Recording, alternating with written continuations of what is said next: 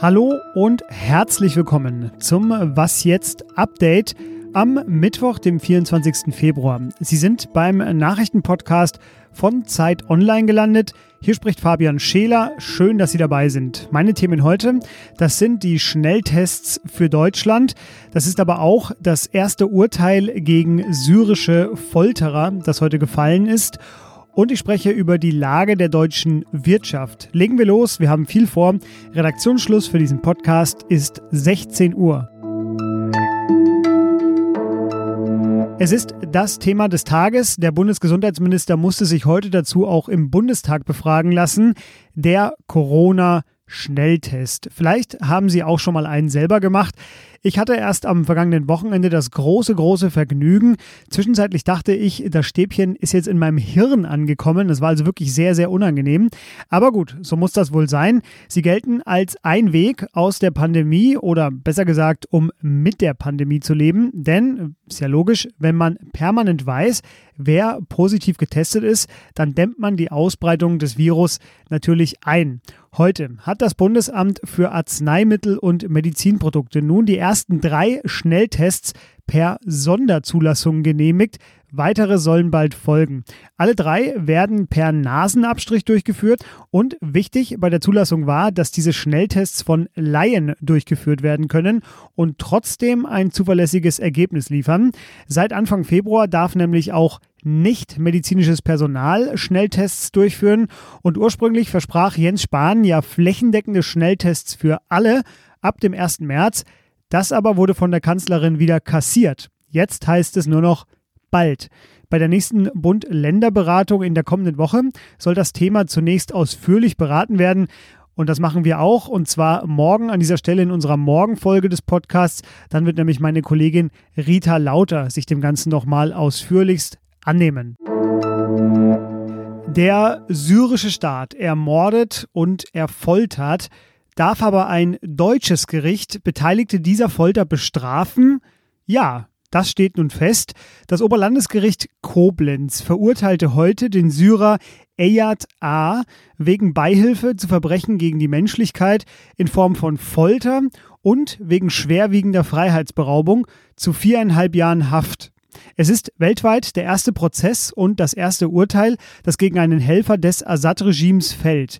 Der Verurteilte war als Geflüchteter nach Deutschland gekommen, hier erkannt worden und auch festgenommen worden und in Syrien war er Agent des staatlichen Geheimdienstes. Über den Prozess spreche ich nun mit Andrea Backhaus, die für Zeit Online aus dem Nahen und Mittleren Osten berichtet und mir jetzt aus Beirut zugeschaltet ist. Hallo Andrea. Hallo Fabian. Andrea, du hast äh, mehr als einmal über die Gräueltaten äh, aus dem syrischen Bürgerkrieg berichtet. Warum ist denn das Koblenzer Urteil bisher das einzige Verfahren? Warum gibt es keinen Prozess vor dem Internationalen Strafgerichtshof in Den Haag? Das liegt daran, dass Syrien kein Vertragsstaat ist äh, im Internationalen Strafgerichtshof. Das heißt, ein Prozess könnte dort nur mit Zustimmung des UN-Sicherheitsrates geführt werden.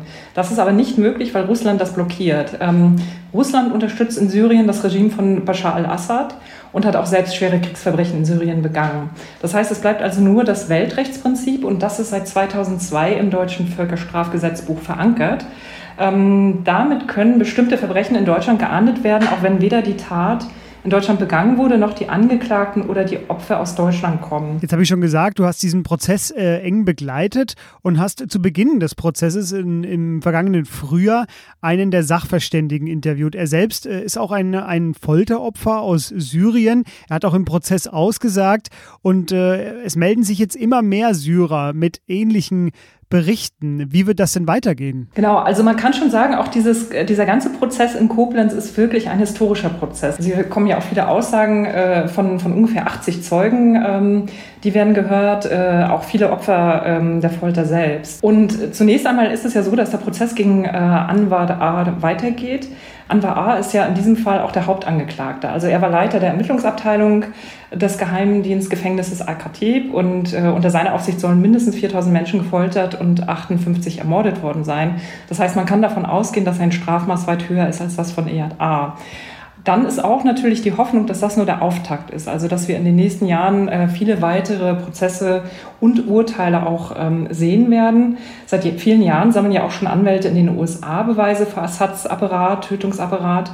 Und äh, Folterüberlebende haben in Deutschland, aber eben auch in Österreich, Schweden und Norwegen Strafanzeigen gestellt gegen führende Mitarbeiter des Regimes.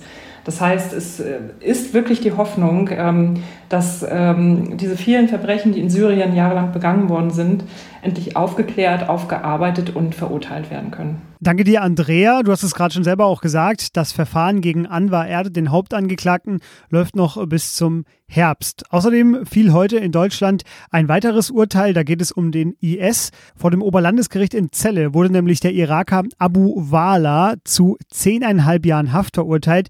Er gilt als der Deutschlandchef des IS. Ich weiß nicht, wie es Ihnen geht, aber Zahlen zur Wirtschaftsleistung, die sind für mich, ich sage mal vorsichtig, um jetzt hier keine Wirtschaftswissenschaftler zu verprellen, meistens recht spröde und trocken. Aber etwas hat es mich dann am Morgen heute doch überrascht. Das Statistische Bundesamt hat nämlich die Wirtschaftsleistung der größten europäischen Volkswirtschaft nämlich die der Deutschen, bekannt gegeben. Und siehe da, trotz des Lockdowns, der ja schon im November begann, wuchs das Bruttoinlandsprodukt und damit die deutsche Wirtschaft auch im vierten Quartal 2020 weiter, und zwar um 0,3 Prozent im Vergleich zum dritten Quartal. Das war mehr Wachstum, als es prognostiziert worden war. Und äh, auch bei den Schulden kam es etwas anders als gedacht. 139,6 Milliarden Euro gaben Bund, Länder, Kommunen und Sozialversicherungen mehr aus, als sie einnahmen. Auch da hatte das Bundesamt zunächst mit deutlich mehr Minus gerechnet.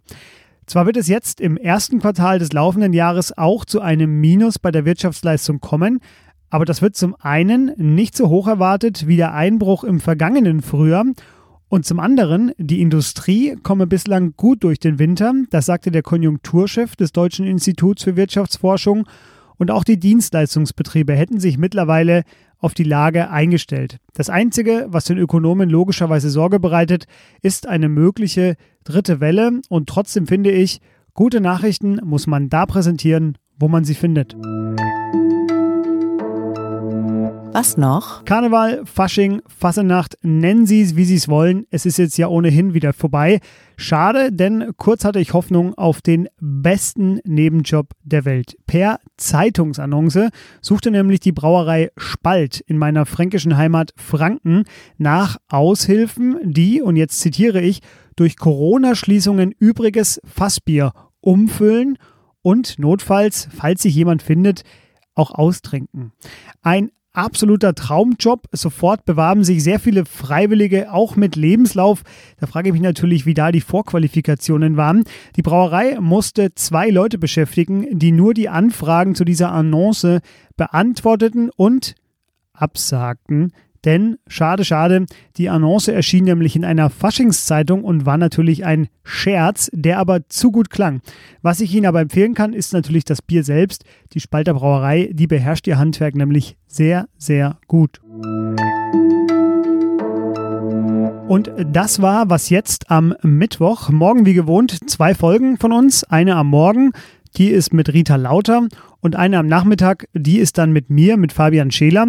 Uns beide erreichen Sie unter wasjetzt.zeit.de für Kritik zur Sendung. Von diesem Recht machen Sie bisher ganz gut Gebrauch. Kann ich nur weiter dazu ermuntern, hilft uns nämlich weiter. Jetzt aber erstmal Ihnen einen schönen Abend und bis morgen. Tschüss.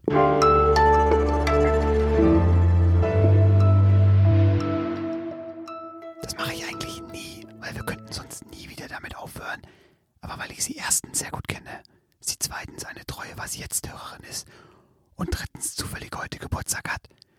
Alles Gute, Kati. Nimm dir einen tiefen Schluck aus deinem Was jetzt Cocktailglas. Ich weiß, du hast es aus unserem Merch-Shop gekauft. Genieß den Tag.